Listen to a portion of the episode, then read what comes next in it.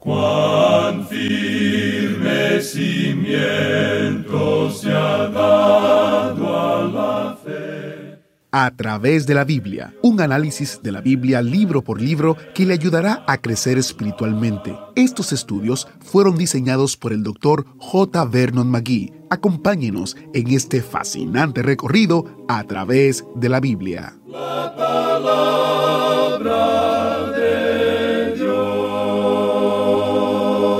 En Primera de Juan, versículos 1 al 3, la palabra de Dios dice: Amados, no creáis a todo espíritu, sino probad los espíritus si son de Dios, porque muchos falsos profetas han salido por el mundo. En esto conoced el Espíritu de Dios. Todo espíritu que confiesa que Jesucristo ha venido en carne es de Dios. Y todo espíritu que no confiesa que Jesucristo ha venido en carne no es de Dios. Y este es el espíritu del anticristo, el cual vosotros habéis oído que viene y que ahora ya está en el mundo. Estas palabras fueron escritas por el apóstol Juan hace casi dos mil años, lo que significa que la venida del anticristo está aún más cerca ahora de lo que estaba para él. Eso hace que esta advertencia sea aún más importante para nosotros hoy. ¿No es así? La pregunta es, ¿está usted preparado? ¿Reconocería al anticristo si estuviera entre nosotros? Bienvenidos a través de la Biblia, el programa donde conocemos a Dios en su palabra. Soy su anfitrión, Heiel Ortiz. Si ha estado escuchando el programa este año, sabrá que durante el año 2023 hemos estado celebrando el 50 aniversario de A través de la Biblia en español. Como parte de la celebración, hicimos una entrevista especial con el maestro Samuel Montoya, que desde la primera transmisión en el año 1973 ha presentado la enseñanza del Dr. Magui, autor del estudio original en inglés. Este mes estamos compartiendo el audio de la entrevista para que conozca un poco al hermano Samuel Montoya personalmente y al ministerio de A través de la Biblia. El video de la entrevista completa con el hermano Samuel Montoya se puede ver en nuestro canal oficial de YouTube. Busque el canal oficial de YouTube, el que tiene el autobús y dice textualmente canal oficial de a través de la Biblia en español y tiene un video de bienvenida del hermano Samuel Montoya, o también puede visitar a través de la Biblia.org barra social para tener un enlace directo. En esta ocasión, el hermano Samuel Montoya habla acerca de sus comienzos en el ministerio radial. Le preguntamos, desarrolló su amor por la radio mientras crecía. Escuchemos. Sí, tremendo. Ah, teníamos allá en, en Cali, que es la ciudad donde yo nací, en el Valle del Cauca, que eran magníficos locutores. Me encantaba eso. Mi mamá me llevó un día a una emisora que había allá, bueno, había varias, pero pasamos por una y entramos y fueron muy amables en mostrando los estudios y allá estaba el locutor dentro de la cabina diciendo algo, haciendo una- alguna, algún comercial, alguna propaganda. Y me encantaba, y yo veía las agujas moviéndose. Oh, me encanta eso, le dije a mi mamá. Dijo, bueno, pues ya tuviste la oportunidad de ver. Yo, qué bueno que hubiera sido. Ahora, hay otra cosa. Mi padre le gustaba mucho escuchar la voz de los Andes de Quito, Ecuador. Él llegaba del trabajo y después de la cena se sentaba justo frente al radiecito que teníamos, sintonizaba en onda corta eh, la voz de los Andes y yo me sentaba ahí con él y escuchaba programas y escuchaba, eh, había un locutor que daba noticias, pero muy, muy bien lo hacía.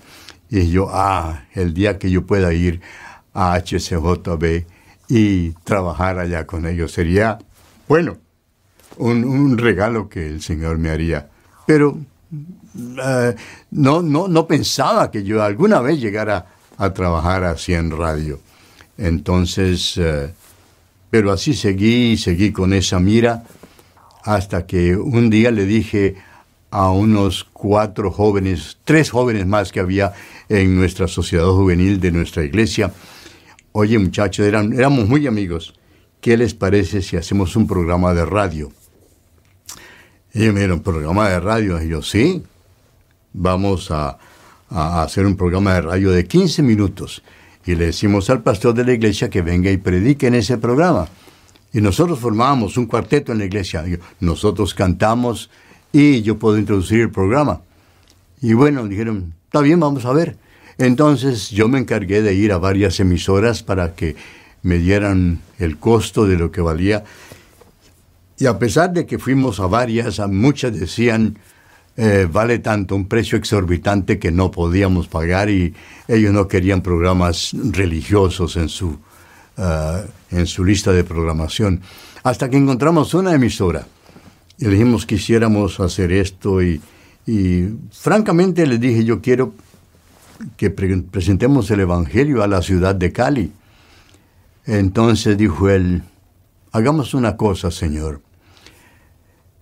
Háganse una cinta, muestra, y tráiganla y vamos a ver qué podemos hacer. Y yo, muy bien, con todo gusto. El pastor estaba con nosotros, fuimos, nos pusimos a trabajar, el pastor presentó su mensaje y pusimos e hicimos una, una un carrete así de cinta con un programa. El misionero nos ayudó, fuimos a la casa del misionero, allá teníamos el micrófono, la esposa del misionero tenía un piano porque era pianista, nos acompañó en lo que cantamos los cuatro, luego vino el pastor y predicó y cerramos el programa. Entonces nos fuimos a la emisora y lo presentamos y él se oyó todo el mensaje otra persona que tampoco tenía excusa de decir yo no sabía, porque escuchó el mensaje. Cuando acabamos, y, yo, y eso es lo que queremos presentar por radio. Y él dijo, ¿sabe una cosa, señor Montoya? Esto es muy bueno. Esto es lo que nuestra ciudad, nuestra nación necesita. Sí, señor, vamos a abrirle un cupo. Y entonces nos abrió un cupo y comenzamos a transmitir. Yo no sé ustedes, pero cada vez que escucho esta entrevista o fragmentos de esta entrevista me emociono y quiero saber más. Si usted es como yo, le invito a que visite en nuestro sitio web a través de la biblia.org barra social, donde usted encontrará un enlace directo a nuestro canal de YouTube. Allí usted podrá ver la entrevista completa, sin cortes y repetirla cuantas veces lo desee a través de la biblia.org barra social y hacer clic en el enlace. Iniciamos este tiempo en oración. Padre eterno, te damos gracias porque tenemos tu palabra que nos enseña, nos educa y nos presenta la verdad bíblica. Te pedimos, Señor, que podamos aprender en el día de hoy, que nuestra mente y nuestro corazón estén abiertos y preparados para escuchar tu verdad. En el nombre de Jesús oramos. Amén. En nuestro programa anterior, amigo oyente, dejamos nuestro estudio en un punto muy interesante. Habíamos introducido en la última parte del programa a un personaje escatológico que aún debe aparecer sobre esta tierra y nos referimos al anticristo. A él se le llama una persona vil. Pudimos apreciar primero que todo el tipo de esta persona que vendrá y eso fue cumplido con Antíoco Epífanes, del linaje Seleucido de Siria.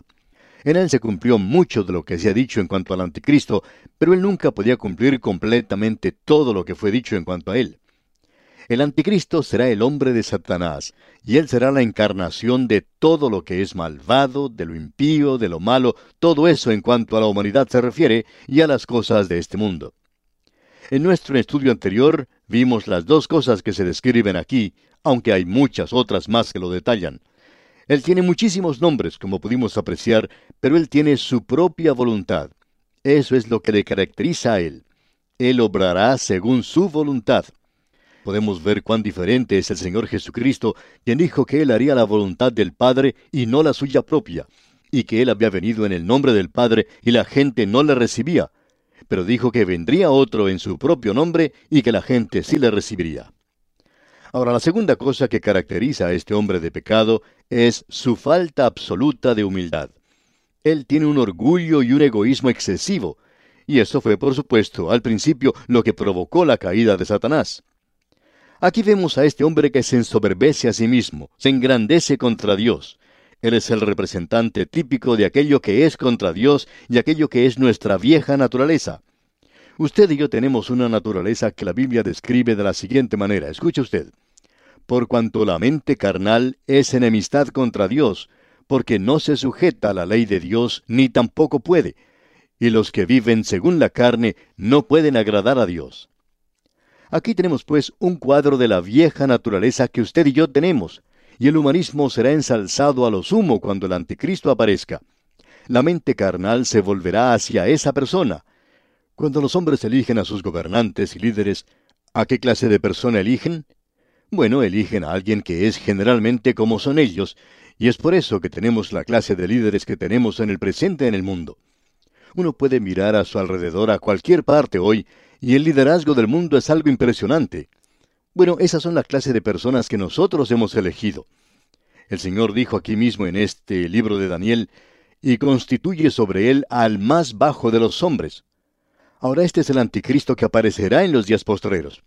Y se nos dice algo más en cuanto a él en el versículo 37 de este capítulo 11 de Daniel. Leamos. Del Dios de sus padres no hará caso, ni del amor de las mujeres, ni respetará a Dios alguno, porque sobre todo se engrandecerá. Se había pensado que ya que aquí dice que él no hará caso del Dios de sus padres, que él tenía que ser un israelita. Y por supuesto eso no es cierto. Eso se puede referir a cualquier persona religiosa o hasta pagano. Puede venir de cualquier lugar. Ese que vendrá no hará caso del Dios de sus padres. Como ya hemos dicho anteriormente, creemos que es necesario dos hombres para ocupar este cargo, y ambos se nos presentan en el capítulo 13 de Apocalipsis. El primero es un guía o gobernante político y sale del imperio romano, y probablemente de la sección griega del imperio romano. Pero este es aquel que no tiene que ser un israelita. Creemos que la segunda bestia que se levanta es un líder religioso, y él imita a Cristo. Eso es lo que nosotros pensamos que será. Y luego dice, ni el amor de las mujeres. Según vemos nosotros, esto se refiere al deseo de las mujeres hebreas de ser la madre del Mesías. Él no hará caso, es decir, que el Señor Jesucristo no solo será rechazado, sino que será a ser un enemigo de él. El anticristo encabeza la rebelión contra Dios y Cristo. En el Salmo 2, versículo 2 leemos, Se levantarán los reyes de la tierra, y príncipes consultarán unidos contra Jehová y contra su ungido, diciendo, Rompamos sus ligaduras y echemos de nosotros sus cuerdas. Y aquí en el versículo 34 de este capítulo 11 de Daniel dice que ni respetará a Dios alguno. Esto indica claramente que Él se opondrá a todas las religiones y a toda la adoración, con la excepción de la adoración de sí mismo. Él no es solo un creyente en el movimiento ecuménico, sino que lo promueve. En realidad, Él es ese movimiento, una religión. Un mundo llegará a ser su lema y Él es esa religión. Él se engrandecerá a sí mismo y esa será la culminación de su voluntad. Su ambición total es la ambición propia. Este es un futuro terrible para los días finales del período de la gran tribulación. Leemos allá en Apocalipsis capítulo 13, versículos 15 al 17, lo siguiente.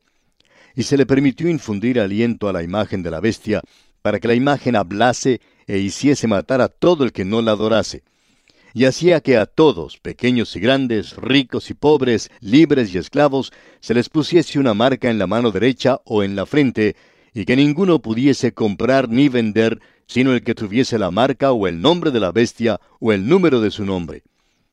Ese es el cuadro espantoso de aquel día, amigo oyente. Usted no va a poder ir a un restaurante a comer, usted no va a poder comprar pasaje para poder viajar en avión o en tren sin tener la marca de la bestia. Amigo oyente, esa va a ser una dictadura terrible. Ahora, en el versículo 38 de este capítulo 11 de Daniel leemos, Mas honrará en su lugar al Dios de las fortalezas, Dios que sus padres no conocieron. Lo honrará con oro y plata, con piedras preciosas y con cosas de gran precio. El doctor Newell señala lo siguiente. Sabemos, dice él, por la mitología pagana, que las diosas Cibeles y Diana son representadas muchas veces como coronadas con coronas de hileras múltiples, indicando claramente la idea de una fortificación con sus torres, sus murallas almenadas y cosas por el estilo. Hasta aquí lo que dice el doctor Newell. Ahora estamos seguros que usted ha visto cuadros de estos ídolos paganos, con esas coronas de hileras múltiples, con toda clase de torres en ellas. Bueno, eso significa los reinos de este mundo. Ahora él, dice aquí, honrará en su lugar al Dios de las fortalezas. Y en este mundo, amigo oyente, ¿quién es él? Bueno, Satanás fue quien le ofreció a Cristo los reinos de este mundo, y el Señor rechazó esa oferta. Aparentemente él tenía el derecho de ofrecerle eso. Y entonces el anticristo aceptará esa oferta y llegará a ser un dictador mundial. Esto se nos dice allá en la segunda epístola a los tesalonicenses, capítulo 2, versículos 9 y 10. También en Apocalipsis capítulo 13, versículo 2, que el anticristo va a aceptar la adoración y él hará que el mundo adore a Satanás en aquel día, y él llegará a ser un dictador mundial. Todos los reinos de este mundo estarán bajo su poder. Él llegará a ser el primer dictador mundial. Continuando ahora en la lectura de este capítulo 11 de Daniel, leemos en el versículo 39, Con un Dios ajeno se hará de las fortalezas más inexpugnables y colmará de honores a los que le reconozcan, y por precio repartirá la tierra. Este será el momento de Satanás, y él va a tratar de sacar el mayor beneficio posible, ya que él sabe que su tiempo es bastante corto. En Apocalipsis capítulo 12, versículo 12 leemos, por lo cual alegraos cielos y los que moráis en ellos. Ay de los moradores de la tierra y del mar, porque el diablo ha descendido a vosotros con gran ira, sabiendo que tiene poco tiempo. El anticristo será algo muy dócil para hacer la voluntad de Satanás completamente en aquel día. El anticristo gobernará sobre mucha gente y él dispondrá de las propiedades como le guste. Él es ese rey que hará su voluntad, y él es el último dictador de este mundo. Ahora en los versículos 40 al 45 de este capítulo 11 de Daniel, vemos la victoria de este rey, de este hombre de Satanás, del anticristo, y esto es algo temporal. Leamos el versículo 40. Pero al cabo del tiempo, el rey del sur contenderá con él, y el rey del norte se levantará contra él como una tempestad, con carros y gente de a caballo, y muchas naves, y entrará por las tierras e inundará y pasará. Esperamos que usted, amigo oyente, haya notado lo que aquí dice que es al cabo del tiempo y que no es al tiempo final. Este fin que se menciona aquí, por supuesto, es el fin que Daniel ha tenido en mente a través de toda esta sección, y estos son los últimos días de la gran tribulación, los últimos días de Israel. Se nos dice aquí que en esa época en particular, el rey del sur, evidentemente un gobernante de Egipto, y es imposible para nosotros identificarlo. En realidad, Egipto no ha tenido un gobernante nativo por muchos años, y Dios lo ha presentado de una manera muy clara en la profecía, que Él va a colocar sobre esa nación uno de los gobernantes más bajos. Y podemos decir que ha hecho una buena tarea en cuanto a esto. Pero al cabo del tiempo se levantará uno y éste será capaz de hacer lo que ningún gobernante de Egipto ha podido hacer hasta ahora, unir a toda África, y él se levantará contra el anticristo, ahora el rey del norte. Él es identificado aquí. Él ocupa el lugar de la dinastía Seleucida, y nosotros creemos que es aquel que viene del norte y que se menciona ya en el libro de Ezequiel capítulos 38 y 39. El rey del norte, creemos nosotros, representa a la Rusia de hoy, y este país comienza la campaña de Armagedón. Ahora, Armagedón no es simplemente una batalla, sino una guerra, y en el mismo comienzo el rey del norte es eliminado, porque Dios actúa para juzgar a esa nación. Esto por supuesto agita al anticristo. Él ha comenzado a salir de su posición en el occidente y se dirige hacia la tierra gloriosa. Ahora en el versículo 41 de este capítulo 11 de Daniel leemos, Entrará a la tierra gloriosa y muchas provincias caerán, mas éstas escaparán de su mano, Edom y Moab, y la mayoría de los hijos de Amón. Es decir, que la entrada de Rusia a Palestina precipita esa gran crisis y el conflicto del período de la gran tribulación. Cuando el anticristo entra a Palestina, es decir, la tierra gloriosa, él se da cuenta que va a tener problemas con Edom, Moab y Amón. Y ese es el territorio, por supuesto, donde se encuentran los hijos de Ismael, que en el día de hoy son los árabes. Él va a tener dificultades con ellos, por lo menos por un tiempo. Y luego, en el versículo 42 leemos, extenderá su mano contra las tierras y no escapará el país de Egipto. Egipto y el reino se entregan ahora a él. Y en el versículo 43 continuamos leyendo, y se apoderará de los tesoros de oro y plata, y de todas las cosas preciosas de Egipto, y los de Libia y de Etiopía le seguirán. Usted se da cuenta que él tendrá control de la riqueza, de los tesoros del mundo, La riqueza del mundo regresará a donde estaba al mismo comienzo. Babilonia había tenido control, también lo había tenido Egipto, y luego lo tuvo Grecia y también Roma. Y va a regresar otra vez a esa tierra. Él tendrá control de todos los mercados mundiales de dinero de esa época, y Libia y Etiopía se rendirán a él. Esto indica que él tendrá control de África. Luego en el versículo 44 leemos, Pero noticias del oriente y del norte lo atemorizarán, y saldrá con gran ira para destruir y matar a muchos. Estas noticias de Oriente indican que el Oriente hoy, con tantos millones, aquel gran ejército que viene a la batalla de Armagedón, comienza a actuar, comienza a moverse, y esto preocupa a este gobernante mundial. Y en esa época en particular ya no hay ninguna esperanza para el mundo. Ya no hay esperanza para el pueblo de Dios a no ser que sea en Dios mismo. Y el versículo final de este capítulo 11 de Daniel, el versículo 45, dice, Y plantarán las tiendas de su palacio entre los mares y el monte glorioso y santo, mas llegará a su fin y no tendrá quien le ayude. Los mares, aquí se refiere al mar Mediterráneo, y el monte glorioso y santo se refiere a Jerusalén. Es decir, que el anticristo para esta época ha establecido su cuartel general para la conquista mundial entre el mar Mediterráneo y Jerusalén, y en lugar de llegar a gobernar allí, él es destruido por el regreso personal del Señor Jesucristo. Se nos dice una y otra vez que sólo la venida de Cristo será capaz en ese entonces de salvar a cualquiera que está sobre la tierra, porque el mal y la maldad se han apoderado de la tierra y solo Cristo puede librar en esa época en particular cuando Él venga a establecer su reino.